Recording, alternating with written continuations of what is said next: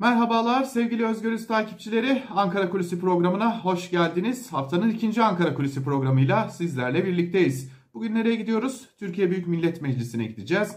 Bütçe görüşmelerine gidiyoruz.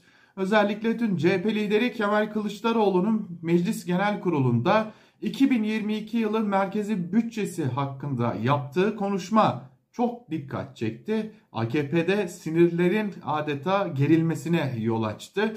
E, tabii bazı noktalarda tartışmalı e, geçti konuşma. Öte yandan CHP liderinin e, performansı dikkat çekiciydi. E, belirtelim ki CHP lideri Kemal Kılıçdaroğlu meclis kürsüsünden indikten hemen sonra CHP milletvekilleri, kurmayları kendisini tebrik ettiler. Yaklaşık bir saat boyunca düşmeyen bir tempoyla AKP'ye ilişkin tüm eleştirilerini dile getirdi CHP lideri. Hemen hatırlatalım. NTV dahil olmak üzere birçok iktidara yakın diyebileceğimiz medya kuruluşu da CHP lideri Kemal Kılıçdaroğlu'nun her geçen dakika eleştiri dozunu sertleştirdiği bütçe konuşmasının bir kısmını yayınladıktan sonra yayınlarını durdurdular ama AKP'lilere gelince sıra elbette ki yayınlamayı sürdürdüler. Tabi bütçe üzerine bütçe hakkında Özgürüz Radyo'da Ankara Kulisi programında çok sayıda söz söyledik. Çok sayıda bilgi paylaştık sizlerle. Bugün ise e, muhalefet partilerinin muhalefet şerhlerini yani bütçeye ilişkin komisyon görüşmelerinin hemen ardından kaleme alınan o şerhleri e, biraz mercek altına alacağız. Çünkü o şehirlerden birinde özellikle Cumhuriyet Halk Partisi'nin muhalefet şer şerhinde çok ama çok dikkat çeken önemli bir uyarı yer alıyor. Bu iç çatışma uyarısı. CHP çok önemli bir uyarı yapıyor. E malum Meclis Plan Bütçe Komisyonu'nda kabul edildi ve Türkiye Büyük Millet Meclisi Genel Kurulu'na sevk edildi. Dün başladı görüşmeler. Yaklaşık 12 gün kesintisiz bir biçimde e, bu görüşmeler devam edecek. Meclis Genel Kurulu'nda tartışmaları da kendisiyle birlikte getirecek. İşte burada yani komisyon görüşmelerinde daha doğrusu Cumhuriyet Halk Partisi'nin muhalefet şerhinde aynen şerhteki cümleleri okumak istiyorum. Çok çok önemli bir uyarı var. E, o uyarıda şu cümle yer alıyor. Toplumda biriken tepkinin siyasal yollarla sonuç elde etmemesi neticesinde iç çatışma çıkma riski vardır. Bu cümle CHP e, tarafından muhalefet şerhi olarak e, sunulmuş durumda.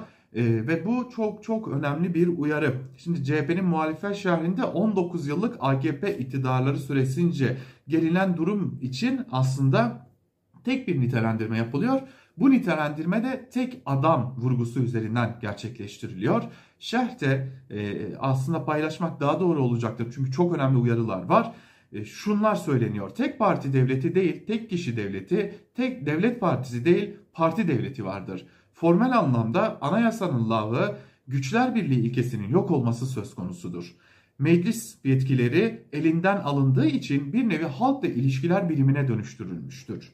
Kutuplaşmanın toplumsal çatışmaya dönüşme riski bulunmaktadır. Bu cümleyi tekrarlamak istiyorum. Çok önemli bir uyarı. E, diyor ki CHP muhalefet şehrinde ülke kutuplaşmış durumda ve bu kutuplaşmanın toplumsal çatışmaya ris dönüşme riski yer almaktadır. Tarafsız hiçbir devlet kurumu kalmamıştır. Devlette kurumsal bir çöküş vardır. Ülke dış politika açısından Balkan Harbi öncesi dahil hiçbir dönemde bu kadar yalnızlaşmamıştır. Toplumda biriken e, tepkinin siyasal yollarla sonuç elde etmemesi neticesinde iç çatışma riski bulunur diyor CHP önemli bir uyarıda bulunuyor. Malum son dönemlerde e, Cumhuriyet Halk Partisi, HDP, İyi Parti, muhalefet partileri yani bir yerde erken seçim çağrısında bulunuyorlardı ve kitlelerin aslında içerinde biriken bu tepkilerin de sokağa yansıması için daha doğrusu bu tepkileri atabilmeleri için de mitingler örgütlüyorlardı. CHP'nin Mersin mitingi, HDP'nin mitingleri, İyi Parti'nin etkinlikleri, mitingleri bunun bir dışa vurumuydu aslında. Hatırlayalım dövizdeki hızlı yükseliş nedeniyle sokak protestoları vardı ki sokak protestoları karşısında iktidar cenahından, iktidara yakın medyadan daha doğrusu gelen e, gerekeni yaparız. E, bir Osman Kavala içeride gerekirse 100 Osman Kavala içeride olur. 15 Temmuz'da yarım kalan hesabı şimdi görürüz biçiminde açıklamalar vardı. İşte CHP bu konuya ilişkin bir uyarıda bulunuyor ve diyor ki eğer bu tepkiler siyasal yolla dışarıya vurmaz ise Türkiye açısından çok riskli bir dönem ile karşı karşıyayız. Ee, bir paragraflık bu bölüm uzun uzadıya bir muhalefet şerhi elbette ki ama bir paragraflık bu bölüm Türkiye ile ilgili çarpıcı tespitleri barındırıyor. Yine de devletin Balkan Harbi öncesinde dış politikada e, hiç bu kadar yalnızlaşmadığına vurgu yapılıyor. Devletin kurumlarının tarafsızlığını tamamen yitirdiğine yine vurgu yapılıyor. E, baktığımızda devletin e, mekanizmalarının çöküşüne vurgu yapılıyor. Cumhuriyet Halk Partisi'nin e, muhalefet şerhinde ve bu muhalefet şerhine ilişkin olarak da en önemli nokta e, artık parti e, devletinin söz konusu olduğuna yapılan önemli vurgu. E, bu arada yine muhalefet şerhinde önemli bir noktaya daha vurgu yapıyor Cumhuriyet Halk Partisi ve diyor ki Türkiye bir yolsuzluklar, uyuşturucu ticareti ve kara para aklama merkezi haline gelmiştir. 10 bin dolar alan siyasetçinin kamuoyuna açıklanmamasına dair de yine bir vurgu yapılıyor ve AKP'ye de bir takım uyarıları var deniliyor ki AKP için deniliyor ki muhalefet şerhinde CHP'nin Türk lirasının değerini ihracat seferberliği adı altında düşürücü bir politika izleyen, kıtlık ve kuyruk vadeden bir partidir. CHP'nin muhalefet şerhi AKP'yi de kıtlık ve kuyruk vadeden bir parti olarak nitelendiriyor. E, baktığımızda esasen bir muhalefet şerhinden çok bir e, uyarı deklarasyonu olarak da CHP'nin bu muhalefet şerhini değerlendirmek mümkün.